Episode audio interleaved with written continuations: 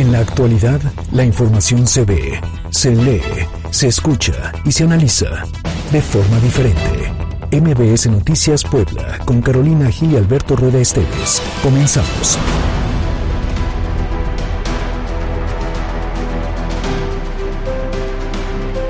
Estamos en semáforo naranja y apunta a rojo. Así de claro y así de simple. Y no lo digo yo, lo dicen las cifras oficiales de la Secretaría de Salud.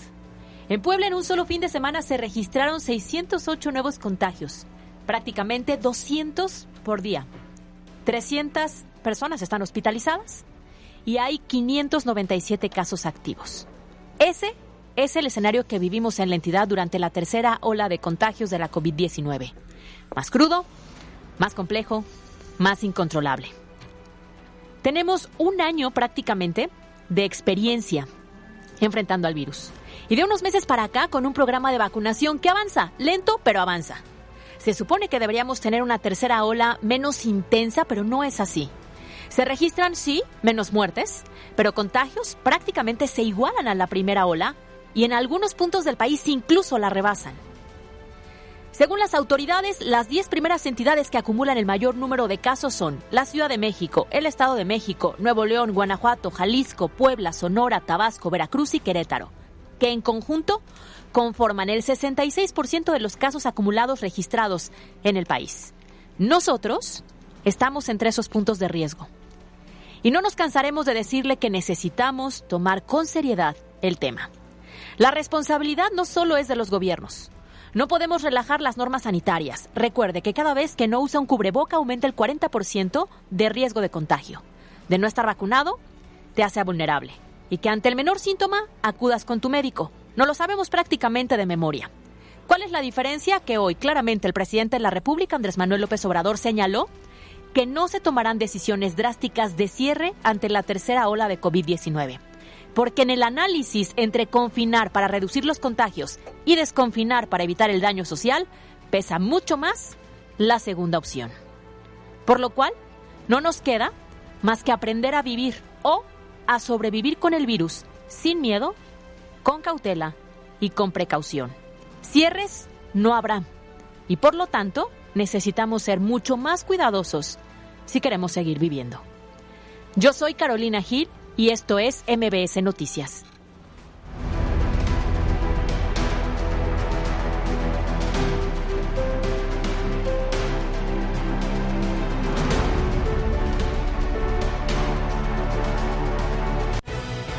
Carolina Gil y Alberto Rueda Esteves en MBS Noticias Puebla.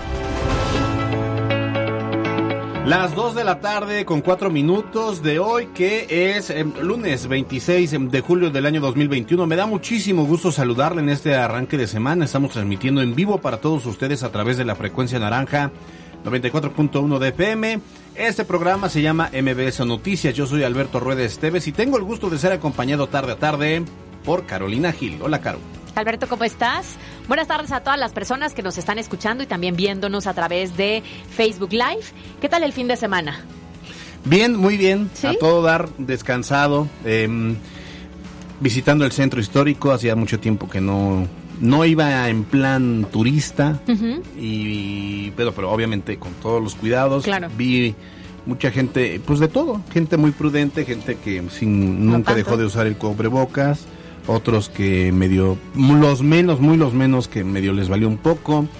Eh, me da mucho gusto que, como bien lo decías en tu editorial, pues se tiene que ir de manera paulatina acostumbrándose uno a vivir con esta situación, sin embargo, pues sin eh, que esto tenga que poner en riesgo la vida nuestra ni la de las demás personas. Claro, esperemos que todas las personas hayan disfrutado el fin de semana porque estamos llegando prácticamente a la última semana del mes de, julio.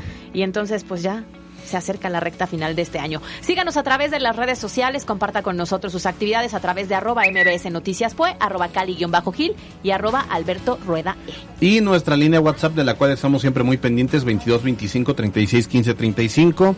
le recordamos que estamos transmitiendo de manera paralela a través de Facebook Live en nuestra cuenta MBS Noticias Puebla. Así que bienvenidos de aquí a las 3 con mucha información y si le parece bien, vamos todos a opinar. Todos a opinar. Patrocinado por Cleo Universidad, líder en criminología y criminalística y técnicas periciales. 26 años formando a los mejores especialistas forenses. Inscripciones abiertas. cleu.edu.mx.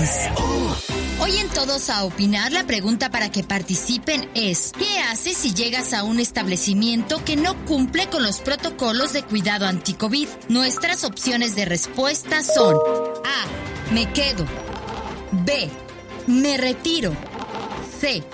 Denuncio. Participen a través de nuestras redes sociales, arroba MBS Noticias Pue en Twitter y MBS Noticias Puebla en Facebook. Vamos todos a opinar. ¿Te gusta estudiar la mente del criminal y la escena del crimen? Cleo Universidad, líder en criminología y criminalística y técnicas periciales. Inscripciones abiertas. cleo.edu.mx. Presentó. Todos a opinar. El tema de regreso a clases también debe entenderse como que vamos a regresar a clases a pesar del riesgo que va a haber en los contagios para los menores. Comentar que va a ser en 100 municipios, va a ser masiva a partir de los 18 años. Ningún gobierno, ni estatal ni municipal, debe meter la mano en los procesos internos de PAN, porque eso es contra natura, eso va contra las exigimos al gobierno ya descentralizar el proceso de vacunación para que los gobiernos estatales, municipales e iniciativa privada puedan participar. No estar tutelándolos y andan poniéndole gel automovilistas como campaña. ¿Por qué no le dejamos eso a la gente? ¿Por qué tiene que ser la autoridad la que le va a poner? Estas son las voces que hoy son noticia. Comenzamos.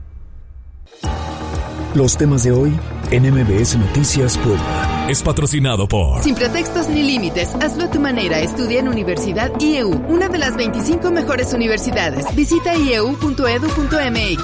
Universidad IEU, flexible como tú.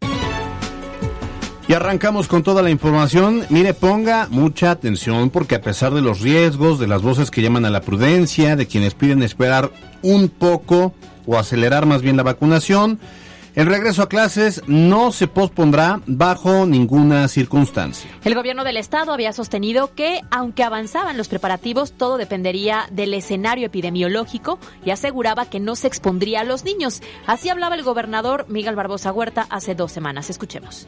Nos estamos preparando para el regreso a clases y no vamos a dejar de estarlo haciendo. Y, y, toda esta evaluación es una evaluación muy complicada que tiene que tomarse en su momento por autoridades federales y locales de educación. Lo que sí te quiero decir es que no vamos a arriesgar a los niños. Esa fue declaración de hace dos semanas porque hoy, en una sorpresiva nueva declaración, esta mañana el gobernador del estado Miguel Barbosa subrayó que independientemente de la situación sanitaria, en Puebla habrá retorno a las aulas el próximo 30 de agosto. Así, con esas palabras lo dijo. Pero nosotros perfectamente habíamos definido, Puebla no va a volver a cerrar. Es como el tema del regreso a clases. El tema del regreso a clases también debe entenderse como que vamos a regresar a clases a pesar del riesgo que va a haber en los contagios para los menores. Vamos a volver. Cabe señalar que de acuerdo con la Secretaría de Salud del Estado es justamente a finales de agosto y principios del mes de septiembre cuando se espera el pico más alto de esta tercera ola de COVID-19. Bueno, pues ahí se lo dejamos a que usted eh, analice eh, tales declaraciones. Lo cierto es que hay una presión desde Palacio Nacional para que llueva, truene o relampague, como ya dijo el propio presidente, se retorne a las aulas y pues ya, ahí se queda. Pues sí, eh, tomando en cuenta que aún estamos a más de un mes de que se dé esta fecha, ¿no? Entonces habrá que ver cuál escenario hay en ese momento. Entiendo muy bien las declaraciones, pero esperemos que el pico no sea mucho más alto que la primera ocasión, ¿no? Ahora, hay que tomar en cuenta que siendo objetivos, como siempre lo hemos hecho en ese espacio, las decisiones que ha tomado el gobierno de Puebla han sido diferentes a la de sí. la federación y hay un reconocimiento nacional sobre el buen manejo que se ha dado a la pandemia en términos generales. Yo esperaría que conforme pasen las semanas y se acerque más el 30 de agosto, haya un cambio nuevamente en el mensaje, en el discurso, claro. y que sea obviamente prudente en el sentido de, obvia, pues si estás dando, te estás dando cuenta que la curva va en aumento, en, en aumento pues es ilógico que los arriesgues. Claro, tomando en cuenta que aquí efectivamente las decisiones han sido mucho más analizadas a la realidad que estamos viviendo en el Estado, que es diferente en otros puntos y con mayor cautela. Entonces habrá que ver qué ocurre en las próximas semanas. Ahora, ¿sabes cómo sí se podría concretar un regreso a clases el 30 de agosto? Con toda la población vacunada. Y si ya tenemos información sobre una vacunación, eh, ¿cómo se dice cuando van todos? Masiva. Masiva Ah, bueno, pues si de aquí a. Tenemos de aquí a agosto, al 30 de agosto, cuatro semanas. Si puedes aplicar esta y la siguiente semana más dosis de vacunación, entonces vas a aligerar el riesgo de que un regreso a clases pueda generar algún problema entre la población, especialmente los padres jóvenes de entre los 30 y los 49 años de edad. Que todavía no tienen o la vacuna o no están al 100%. ¿no? Exactamente. Por cierto, la Secretaría de Educación Pública informó que con el objetivo de garantizar el derecho a la educación de las niñas, niños y adolescentes independientemente de su situación migratoria, estos podrán incorporarse de manera inmediata, aún sin contar con documentación Serán ubicados en el grado que corresponda según su edad, conocimientos, madurez y antecedentes académicos cursados, con base a la información proporcionada por el padre o el tutor. En cualquiera de los niveles, preescolar, primaria o secundaria, los interesados podrán ingresar de manera permanente al sistema educativo estatal a lo largo del ciclo escolar con la facilidad eh, eh, perdón, del sistema educativo a lo largo del ciclo escolar con la facilidad de no cumplir exclusivamente al momento de su incorporación con el acta de nacimiento o la clave única de registro de población, es decir, el CURP. Y para pedir información sobre este tema en específico, cualquier padre o tutor puede llamar al número 22 23 90 11 62, le repito, 22 23 90 11 62, que es de la Dirección de Control Escolar, o escribir al correo educación migrantes.puebla.gmail.com. Los datos los pondremos también en redes sociales. En otra información, ahí le va precisamente otra contradicción. El gobernador del estado, Miguel Barbosa, habló de la reunión que sostuvo con representantes del Consejo Coordinador Empresarial el pasado viernes, la cual calificó como amena y productiva. Escuche usted. Sí me reuní con, con, tres integrantes del Consejo Coordinador Empresarial y fue una charla amena, una charla que, que, abordamos temas del Estado, el tema de la pandemia, el tema de la reactivación económica y celebro la reunión y saludo a las cámaras empresariales del gobierno. Alberto, y qué bueno que haya este tipo de acercamiento entre la autoridad estatal y las cámaras empresariales. Nos sorprende, pero gratamente, porque hay que recordar que apenas hace unas semanas el mandatario argumentó que no sostenía reuniones con las cámaras porque no los consideraba algo útil. A las camaritas le decía el hecho. Entonces, qué bueno que ahora sí haya acercamiento. Escuchemos lo que dijo el gobernador. Y es la visión que está desarrollando cada alcalde electo. Yo respetaré y apoyaré. El día que yo me quiera reunir con los organismos empresariales, que por cierto no tengo buena opinión de ellos, lo digo claramente, pues los convoco. ¿Pero para qué? Como que no, no son útiles. ¿eh? Esa es mi opinión bueno, a lo mejor no eran útiles, ahora ya son útiles y porque claro, hubo temas que no se tocaron en la reunión como el debate por el predio en la zona del Atliscallo que fue donado al consorcio empresarial y que todavía hay un litigio ahí. Lo cierto es que pues eh, no hay que olvidar el desplegado del Consejo Coordinador Empresarial donde le pidió al gobernador más mesura, que se, que se abriera el diálogo y pues le recordó que nueve de cada diez empleos los proporciona precisamente la iniciativa, privada. Temas de inseguridad en el Estado, Puebla se posicionó en el lugar número 7 a nivel nacional con mayor cifra de feminicidios ocurridos durante el primer semestre de este 2021. De acuerdo con el Secretariado Ejecutivo del Sistema Nacional de Justicia, durante estos seis meses se aperturaron 22 carpetas de investigación. Cabe resaltar que cuatro municipios del Estado se ubicaron en la lista de las 100 demarcaciones con mayor violencia feminicida. Esas fueron Puebla Capital, Atlisco, Chautempan, no, perdón, Cuautempan y Tecamachalco.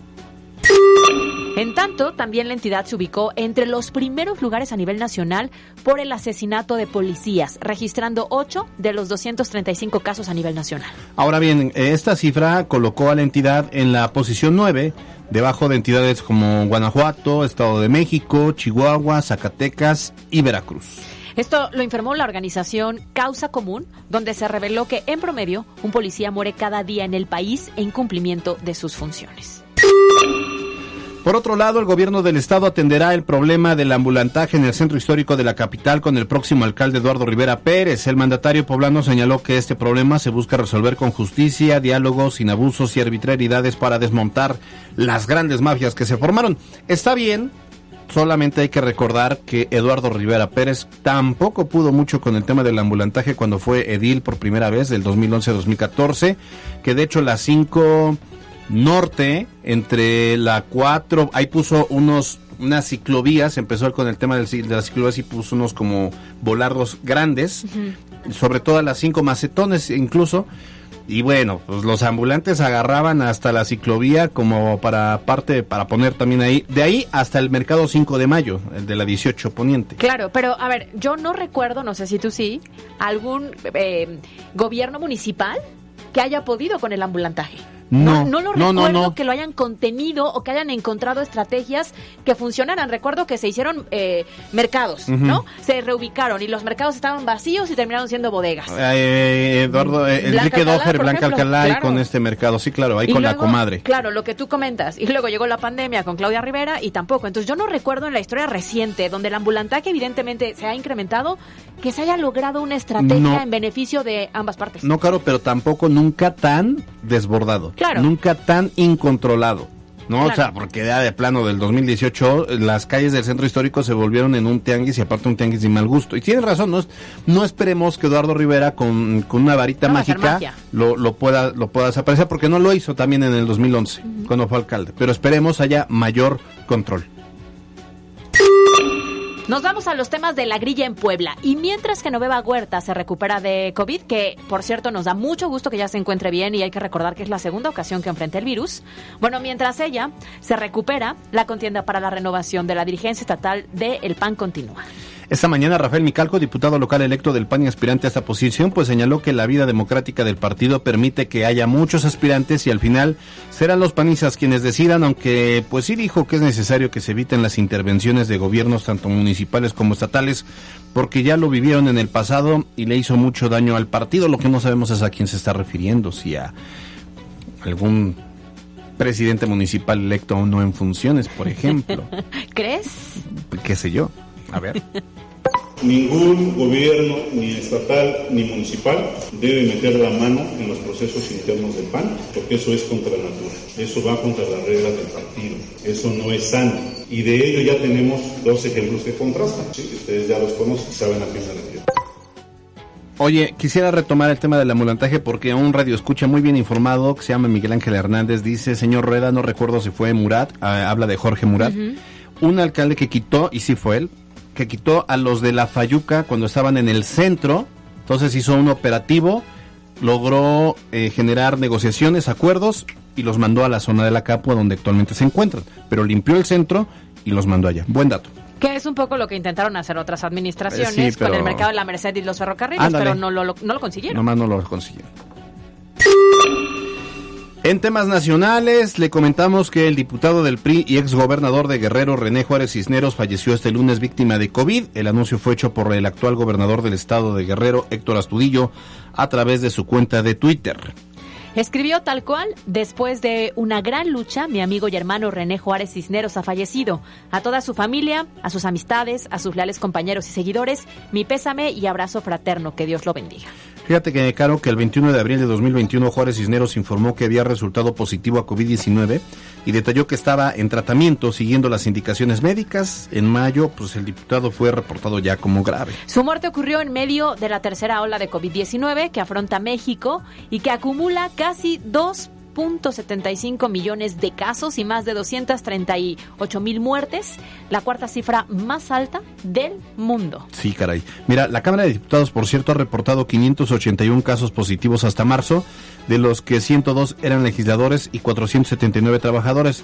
Vale la pena sí destacar que René Juárez Cisneros pues fue el que nunca se bajó del barco del PRI a pesar de todas las turbulencias a las que se ha enfrentado. Era eh, pues un líder social y que logró sí aglutinar a un importante grupo de priistas, mujeres y hombres para pues darle un poco de cauce al partido mismo. Pero bueno, pues descanse en paz. El dirigente nacional del PAN, Marco Cortés, hizo un llamado al gobierno federal para que descentralice el proceso de vacunación contra COVID-19 y entonces puedan participar en esta tarea los estados y los municipios. Fíjate que el panista exigió que sea el Consejo General de Salud la instancia que tome las decisiones para atender la nueva ola de contagios en todo el país. Vamos a escuchar la voz de Marco Cortés le exigimos al gobierno ya descentralizar el proceso de vacunación para que los gobiernos estatales, municipales e iniciativa privada puedan participar, porque solo así podemos lograr que más de 25 millones de estudiantes puedan quedar protegidos contra el COVID. No está mala propuesta, el problema es cuando ya lo quieren politizar, porque habrá que ver, eh, digo, así como que eh, tiene razón el presidente Andrés Manuel López Obrador cuando dice que ciertamente el sistema de salud se lo dejaron ya quebrado. Y eso fue producto de los gobiernos de, desde Fox, Calderón del PAN, Enrique Peña del PRI.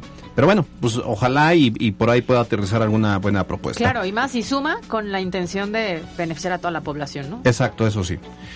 Bueno, mientras tanto, hablando del presidente Andrés Manuel López Obrador, este indicó que a pesar de la tercera ola de contagios de coronavirus en el país, pues no se contempla el cierre. De hecho, criticó que algunos estados excedan en las restricciones a la movilidad al asegurar que pues es necesario darle a la gente la libertad de cuidarse y no andarlos tratando como chamacos. Vamos a escuchar al presidente no estar tutelándolos y andan poniéndole gel automovilistas como campaña. ¿Por qué no le dejamos eso a la gente? ¿Por qué tiene que ser la autoridad la que le va a poner? A ver, niñito, como tú no entiendes, te voy a poner tu gel. No, libertad. Bueno, tiene que ver con las visiones, porque habrá que recordar la medida que adoptó Francia con Manuel Macron y la verdad es que la respuesta de la sociedad, allá, insisto, tienen muchas vacunas, sobran vacunas en Francia y la gente no quería vacunarse. Entonces, dijeron, bueno, pues no se quieren vacunar, entonces ahora si quieren ir a algún lado, si quieren eh, generar una, movilizarse en algún punto, ir al cine, a los bares, tendrán que presentar su certificado y entonces ha habido días de un millón de vacunas eh, de, solamente de registros por gente que ya se quiere vacunar. ¿Qué va a pasar a diferencia de México que Francia va a salir más rápido? Claro, y el hecho de ser un poco más estrictos con estas medidas, perdón, pero a mí no me parece que sea como tratar a los niños. Creo que es estar muy consciente de la situación que se está viviendo y buscar un bien común y un, una salud, ¿no? Finalmente a todos nos suma. Entonces yo no estoy de acuerdo en lo que dice el presidente, al contrario, creo que sí sería muy prudente que cada uno de los estados identifique muy bien la situación que están viviendo y si se tiene que restringir más, que se restrinja. La intención es que podamos contarlo en un año. Sí, ojalá, si Dios quiera, Dios quiera que sí. Bueno, pues así las cosas. Las 2.23, vamos a un corte y regresamos con los temas de la pandemia. Los temas de hoy en MBS Noticias Puebla. Fue patrocinado por. Destaca del resto, hazlo a tu manera. Estudia tu maestría en solo 16 meses. Llama al 222-141-7575. Universidad IEU, flexible como tú. Estás escuchando MBS Noticias Puebla con Carolina Gil y Alberto Rueda Esteves. Información en todas partes. En un momento regresamos. MBS Noticias Puebla con Carolina Gil y Alberto Rueda Esteves. Información en todas partes. Continuamos. La pandemia en Puebla. Las 2 de la tarde con 28 minutos en los temas de la pandemia le informamos que bueno, pues la tercera ola de contagios de COVID-19 en Puebla es una realidad y tan es así que pues la entidad fue contemplada para sumarse al plan de vacunación universal que contempla a las entidades con mayor densidad poblacional para que independientemente de campañas por edades, todos los mayores de 18 años puedan recibir la vacuna contra COVID-19. Otros estados tomados en cuenta para esta vacunación son Veracruz, Oaxaca, Chiapas y Guerrero. Escuchemos entonces lo que dijo el secretario de Salud en el estado, José Antonio Martínez García.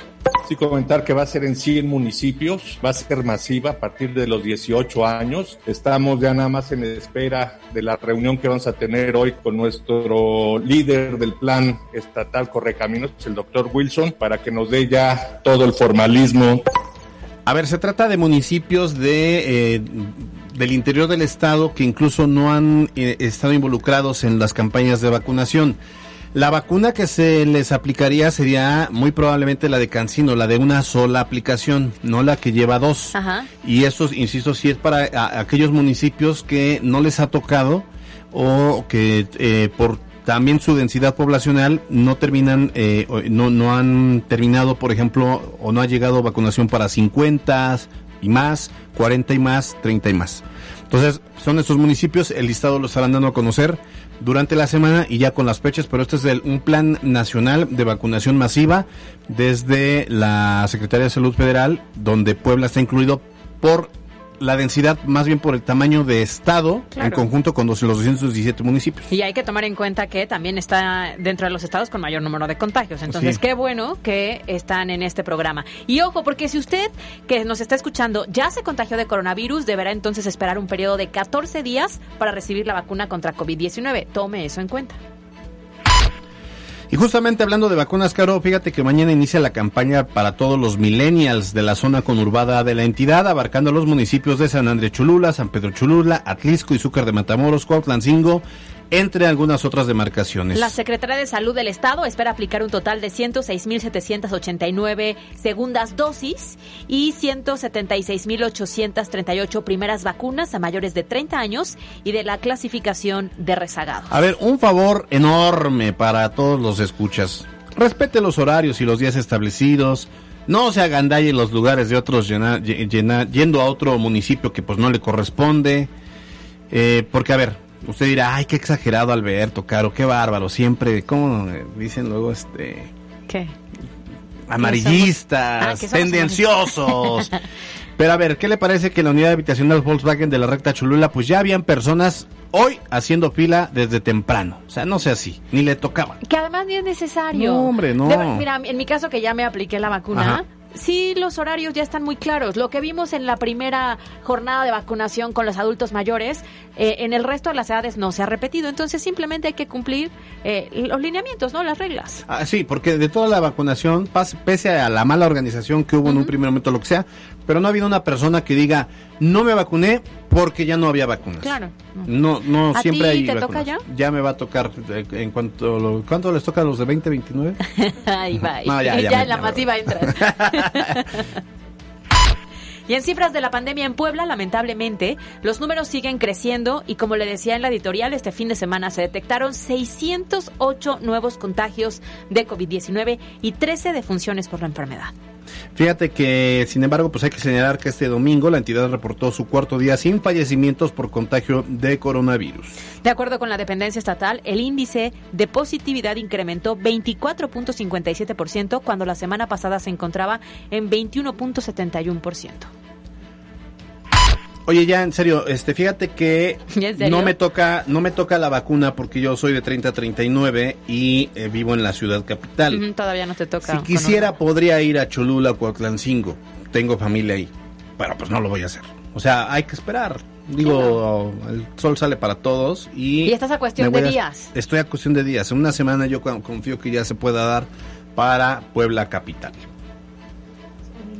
MBS Noticias Puebla, con Carolina Gil y Alberto Rueda Esteves. Información en todas partes.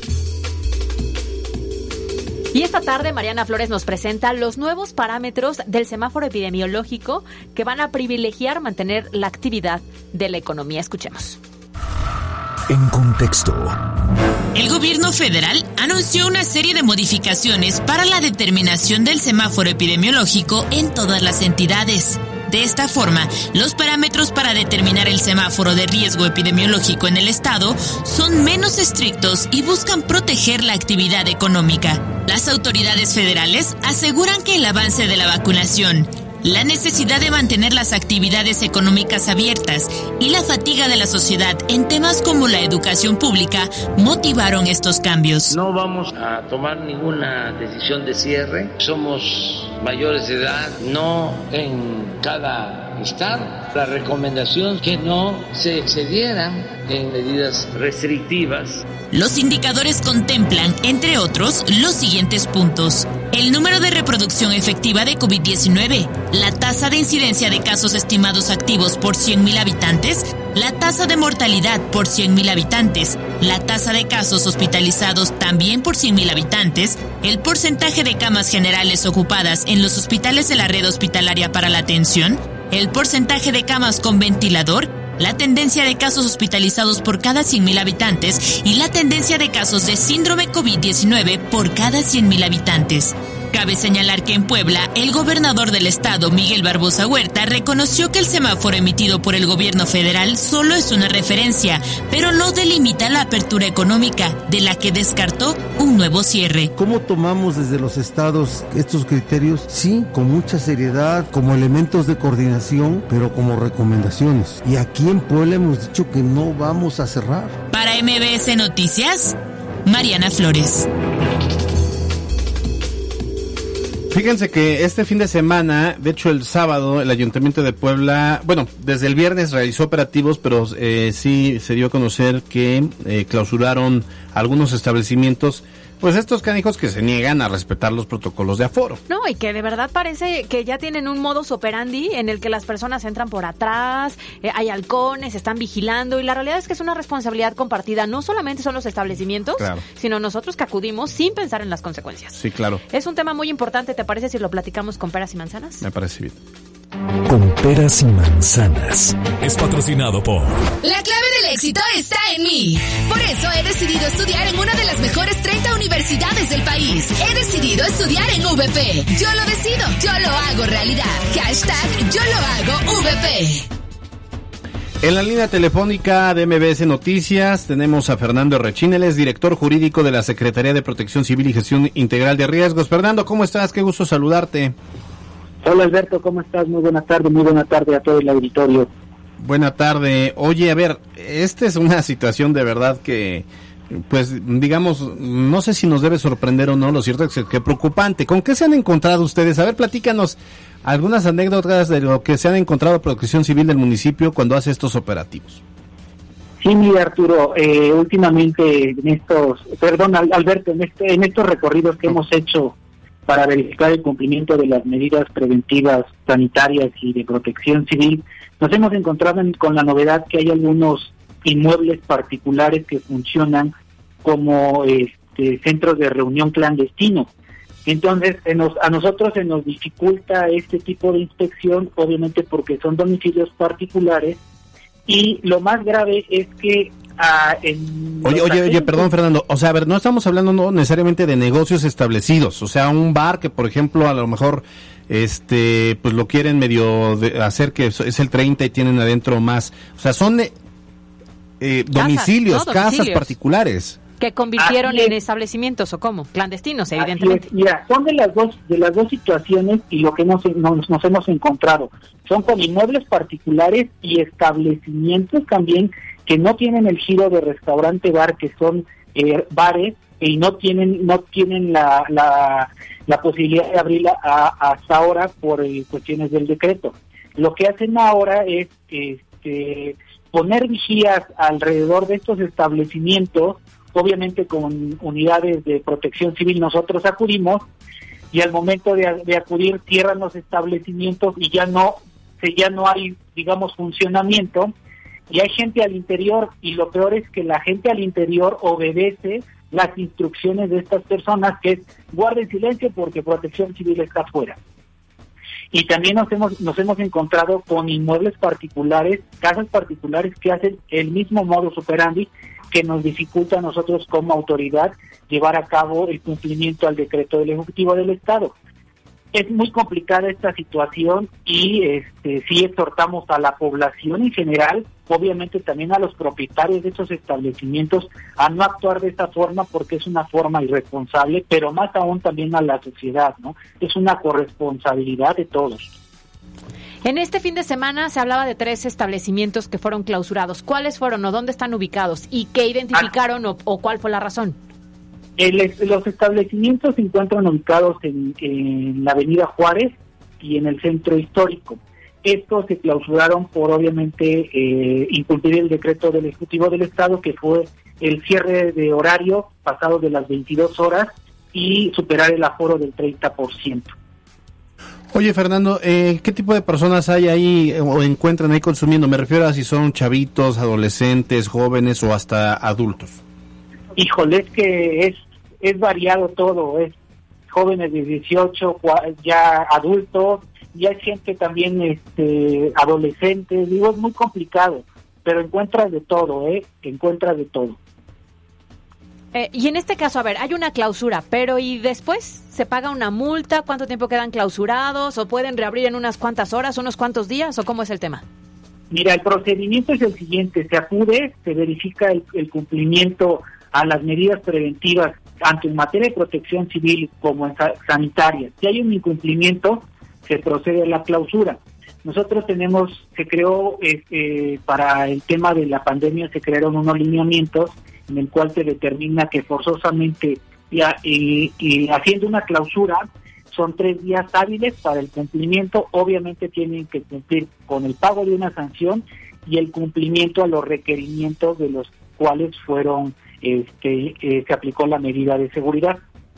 Estamos platicando con el director jurídico de la Secretaría de Protección Civil y Gestión Integral de Riesgos, Fernando Rechín. Oye, Fernando, a ver, y para estas em, viviendas, estos domicilios particulares que los habilitan como antros o como bares, eh, tengo entendido que pues no, ahí, ahí ya tendrían que haber acciones legales y jurídicas porque están eh, bajo un por lo menos dos delitos. Primero, pues que no tienen los permisos correspondientes para hacer negocios con consumo de bebidas embriagantes, o sea, irregulares. Y segundo, pues que están desacatando eh, los decretos gubernamentales por la pandemia por COVID-19. Sí, aquí el, el, problema es que nosotros como autoridad, obviamente en, en domicilios particulares, por ejemplo en una casa, no podemos accesar y solicitar y solicitar que salgan todas las personas. Hay hay este, personas que sí entienden y nos autorizan y la gente se retira. Pero en domicilios particulares para nosotros como autoridad es muy, muy complicado porque no es la misma facultad que tienes para un establecimiento comercial que un domicilio particular. Por eso es lo que les comentaba, se hace un llamado a la ciudadanía para ser corresponsables en este tipo, en este, en esta situación que ahora vivimos, ¿no? No nada más a nivel municipal, sino es a nivel internacional y mundial. Claro. Oye, me queda claro que el llamado está hecho, ¿no? Y, que apelamos a la responsabilidad compartida, pero la realidad es otra, desafortunadamente. Si cerca de donde yo vivo, donde yo trabajo, hay un lugar que ya identifiqué que opera de manera clandestina, sea casa o sea un establecimiento como tal, ¿dónde lo denunciamos? ¿A quién tenemos que dar parte para que acudan lo más pronto posible a hacer una clausura o por lo menos una revisión? Mira, en tema de domicilios particulares tiene que ser al 911. En temas de establecimientos que estén funcionando fuera de normatividad, en las redes sociales de, la Secretaría de Protección Civil, ahí se, eh, lo, se denuncia y nosotros acudimos para verificar ese reporte. Oye, Fernando, por último, ¿dónde son las zonas donde más detectan ese tipo de, irregularidades? Híjole, que es en toda la en toda la ciudad de Puebla. En toda la ciudad de Puebla hay este, bares que se encuentran eh, funcionando sin estar permitidos, pero donde se hacen recorridos eh, eh, de supervisión son en Avenida Juárez, La Paz, la 43 Poniente, en el centro, 31 Poniente Oriente, la zona de Angelópolis, en la periferia de la ciudad. Digo, nosotros hacemos todos los recorridos diariamente para verificar el cumplimiento. Muy bien, pues de esa forma entonces ahí está. Para todas las personas que nos están escuchando, si identifican algún establecimiento que esté operando de esta manera, denúncielo. Y cuando usted se acerque a algún establecimiento y se dé cuenta que no están cumpliendo con las medidas, también de parte a las autoridades y retírese. Es la única forma de evitar entonces que nos pongamos en riesgo y podamos contagiarnos. Muchas gracias. Estamos platicando con Fernando Rechín, quien es director jurídico de la Secretaría de Protección Civil y Gestión Integral de Riesgos. Gracias. Buena tarde. Muchas gracias, Carolina. Muchas gracias, Alberto. Buena tarde. Hasta luego. Gusto en saludarte. Hasta luego. Buena tarde. Con peras y manzanas. Fue patrocinado por. La clave del éxito está en mí. Por eso he decidido estudiar en una de las mejores 30 universidades del país. He decidido estudiar en VP. Yo lo decido. Yo lo hago realidad. Hashtag yo lo hago VP. MBS Noticias Puebla. Con Carolina Gil y Alberto Rueda Esteves. Información en todas partes. La pregunta de este día a través de las redes sociales de MBS Noticias fue, ¿qué haces si llegas a un establecimiento que no cumple los protocolos de cuidado anti-COVID? Mira, el 82% de los que participaron nos dicen me retiro, el 18% comenta que lo denuncia y hasta el momento el 0% dice me quedo. Así es que agradecemos los comentarios, aunque aquí dudo Lo un cual poco. indica que el auditorio de MBS Noticias es un auditorio inteligente y responsable y no se anda metiendo a los bares. Oye, por cierto, es que, es que te o sea, no, no a los bares, sino a los bares clandestinos. A los- Híjole, O a lo mejor no fueron totalmente honestos. sean honestos. Híjole, iba a Yo, comentar algo, sí, pero ya no. Yo no, ¿eh? Yo sí me iría. Sí, sí. De entrada ni siquiera me acerco, así que Pues me no. inviten. Fíjate que el fin de semana sí me invitaron y fue como de, no, gracias. ¿No? O sea, No, y yo, yo, el, el, el- ayer domingo fui a desayunar y fui a un lugar donde, por cierto, cumplían con todas las normas, no había mesa cercana una con otra, este, bueno, bueno, o sea, pero es que tú todo bien. a desayunar. A desayunar. Y comúnmente cuando se salen de estos esquemas es por la noche, ¿no? Pero como sea, Claro, sí, por el alcohol y todo. Pero como sea, también hay lugares de Sí, desayunitos, claro. pero bueno, ya nos están correteando. Vamos a los deportes con Miriam Lozada. En la cancha con Miriam Lozada. Muy buenas tardes, Caro Alberto. Iniciamos con las noticias deportivas. La Franja rescató un agónico empate a un gol frente a los Rayados de Monterrey en el Estadio Gigante de Acero, en el arranque de la participación de ambos equipos en la Liga MX, con goles de Maxi Mesa por Rayados y de Cristian Tabó por Puebla en los últimos minutos del partido, que arrojó como saldo dos jugadores expulsados poblanos y uno más por los regiomontanos. Escuchemos la voz del director técnico Nicolás Larcamón. si bien tuvieron situaciones como para alcanzar la ventaja, eh, no me parece que, hayan tenido suficiente como para hablar de, diferencia de dos goles. Eh, después, indudablemente que, que- lo que más me llevo es la respuesta del equipo en términos futbolísticos. Creo que interpretaron muy bien lo que, lo que iba a ser el cambio de, sistema y sobre todas las cosas, el, cambio de, propuesta de cara al manejo del hombre de menos.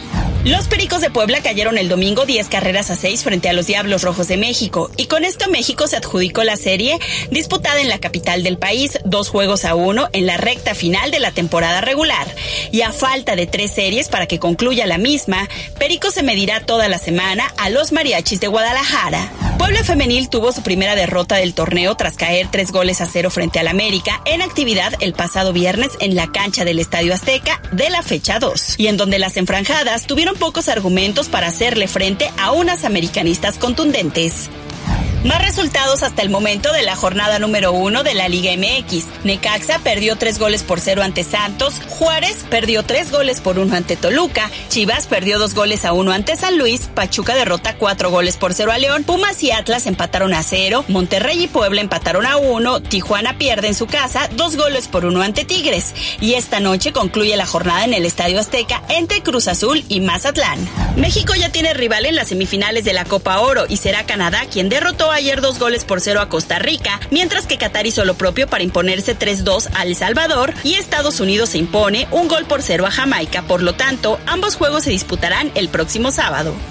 En la actividad de los Juegos Olímpicos, México vio su suerte el pasado sábado en el estadio de Saitama al caer dos goles a uno frente a Japón, que de principio a fin fue superior a los mexicanos, anotando dos goles en los primeros 10 minutos y con su velocidad y agilidad haciendo ver mal al equipo que dirige Jaime Lozano. Con este resultado, el tricolor se jugará todo por su pase a los cuartos de final del fútbol soccer varonil cuando se mide el próximo miércoles a Sudáfrica.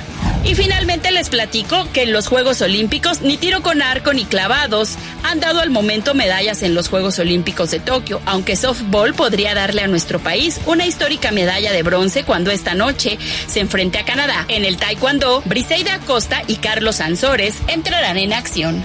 Por el momento, hasta aquí las noticias deportivas. Yo soy Miriam Lozada y nos escuchamos la próxima. En un momento regresamos. Estás escuchando MBS Noticias Puebla con Carolina Gil y Alberto Rueda Esteves. Información en todas partes.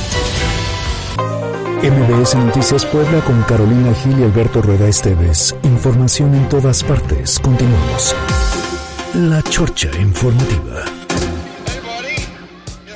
Ah, qué cosas, qué cosas. Es lunes, es lunes, ánimo. Ya falta poco para el fin de semana. Sí, te veo muy animado. ¿Te fue bien el fin o qué? Me fue bien, sí. Fui, el, este, descansé el sábado, tuve una reunión Haz de cuenta que mi reunión era nueve y media y a esa hora me enteré de mi reunión, entonces llegué a las 10. Ah, bueno, comparte con el auditorio que tenemos una reunión ahorita y te acabas de enterar. No, lo que pasa es que Caro Sí. no es clara y el viernes ya pensamos que había quedado cancelado todo el paquete de esas reuniones. Del viernes sí. Pero solo canceló esa parte del viernes. Pues solo había el viernes. Pero eh, aparte queríamos más esa reunión porque esa reunión llevaba, era como comida de negocios. Y esta es Y una reunión reunión, sin... esta no queremos Ay, ir. que a lo mejor nos dan una botella de agua, pero pues no, no, no. No, no motiva, pues. No motiva, pero hay que ir. Sí, ¿no? Sí, sí, no, pero sí vamos a ir, por supuesto. Muy bien. Oye, fíjate que yo el fin de semana, buscando actividades que hacer y evitando el tema de pandemia y demás, me fui a montar a Tlisco. No me digas, también pues se puede leer, ¿eh? También podrías tomar un libro, Ah, leer. obviamente este- también lo hago. No, no, Evidentemente cierto, también lo sí. hago, Sí, pero yo sé, yo sé. en estas actividades recreativas hay que buscar opciones donde no necesariamente haya mucha gente y que puedas hacer al aire libre. Entonces montar fue una muy buena opción y Órale. lo hice en Atlisco. ¿A dónde? ¿En. Atlisco? En Atlisco. Estuvo padre. ¿Qué? ¿Todo bien, Mariana? Todos escucharon, se, se escuchan más tus risas que nuestros comentarios. Ah, no, Dice no, que es del escuché. efecto. No, no es del efecto. No, no, no, no, no, ya. est- Están muy agresivas ustedes. ¿Qué? Este, la fuiste a Tlisco. Amiga, no les hagas caso. Te tienen envidia. Defiéndeme. Envidiosa. Ajá, entonces fuiste a Tlisco ya a montar. quisiéramos. Sí, te vi, te vi con tu, con tu, este, con tu look muy campirano. Sí, iba yo. Te queda bien, te queda bien, la verdad. Pareces a, definente. Pareces a la, a la de, ¿cómo la se llama? vaquerita. A la vaquerita de, De Toy Woody. Story. A Jessie, la vaquerita. Jessie. Muy bien. Órale, pues qué padre. Órale. A ver cuándo nos invitas. Ay, que bueno, hay que organizar algo, ¿eh? Porque ustedes están diciendo que sí desde hace mucho y yo no veo claro. Oye, Carolina, ¿Íbamos a el, viernes, el viernes comimos chile en No, nogada a ver, todos. no estoy diciendo comida, estoy diciendo actividad. Dijimos béisbol y nada. Ya los invité a hacer ejercicio y no quieres, ¿o si quieres? Ah, pues vamos a meter, a ver. ver. un reto, vamos a lanzar un reto Me en este preciso instante y momento. A ver, venga. ¿Cómo lo podríamos hacer, jefa de información? ¿Sobre Una qué apuesta actividad? que duela. Tenemos la apuesta clara. Tú eres muy fit. Yo no soy muy fit, pero hago ejercicio constante. Mi, mi reto sería que si tú pierdes, todos los días, terminando esta emisión informativa, comas un platillo. Todos los días. Todos los días. Sí, me- Te vamos a alimentar. Todo, ay, ah, por, por poner un ejemplo, el lunes un taco Roger completo. ¿Durante cuánto tiempo? Una semana. Ah, bueno. Lunes un taco Roger. Ah, aparte, no, la- No, soy gordita de closet. así como la ven, sí, no, casi no come. No, sí como, No, no. pero me estoy cuidando.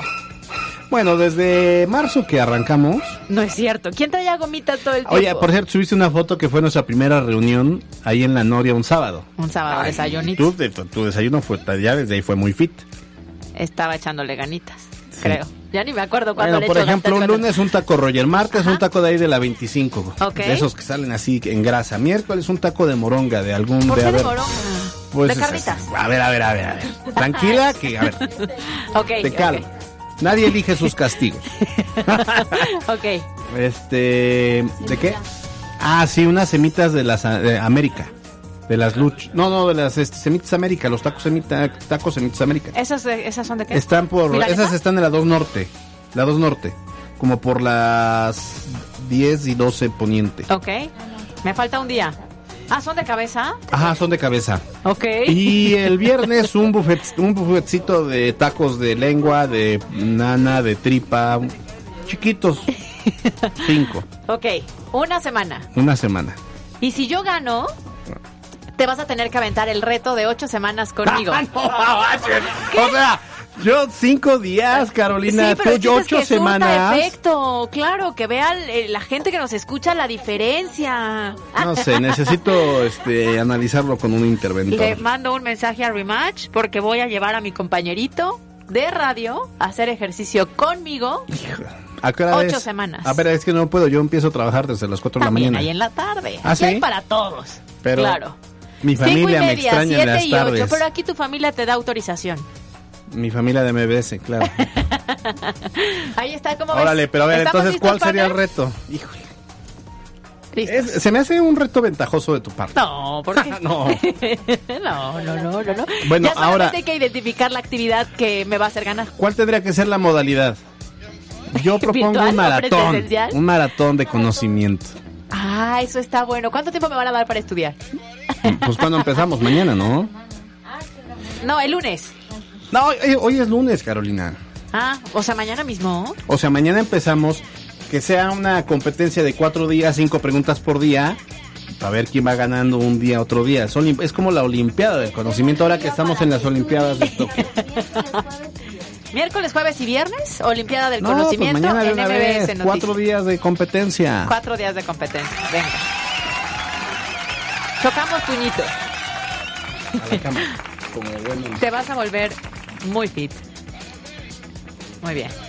Es, maratón de conocimiento. Lo que uno hace por llenar la chorcha, ¿te das cuenta? ah, es que no teníamos tema con este auditorio. siempre tenemos tema un reto. auditorio. O sea, aparte mándenos como las opciones. Yo yo ya propuse ahí el, taco Roger, tacos las semitas América. Eh, bueno, tacos, no, los tacos de... los tacos de los arcos son ricos. Sí, muy bueno. Bueno, todo lo que estamos proponiendo es rico. Solamente que caro no lo consume porque es fresita. No, no, a ver, yo consumo, pero por ejemplo no me gustan los tacos así como de cabeza y así, no, la verdad. Ah, qué bueno que me dices. Arrancamos con esos de cabeza. Bueno, ya nos vamos. Me encantan los tacos. ah, pues qué bueno, no lo vas a ah, sufrir. bueno, vámonos. Gracias Mariana Flores, gracias Yasmin Tamayo, gracias Carlos Parraguirre, gracias Caro Gil. Muy bien, nos vemos mañana en punto de las dos. Que tengan buena tarde de lunes. Bye bye. Bye. Escuchaste MBS Noticias por cortesía de Kia Bon. Te esperamos en Kia Fuertes y en Kia Cerdán. Maneja lo hecho en México. Usted está informado. Esto fue MBS Noticias Puebla con Carolina Gil y Alberto Rueda Esteves. Información en todas partes.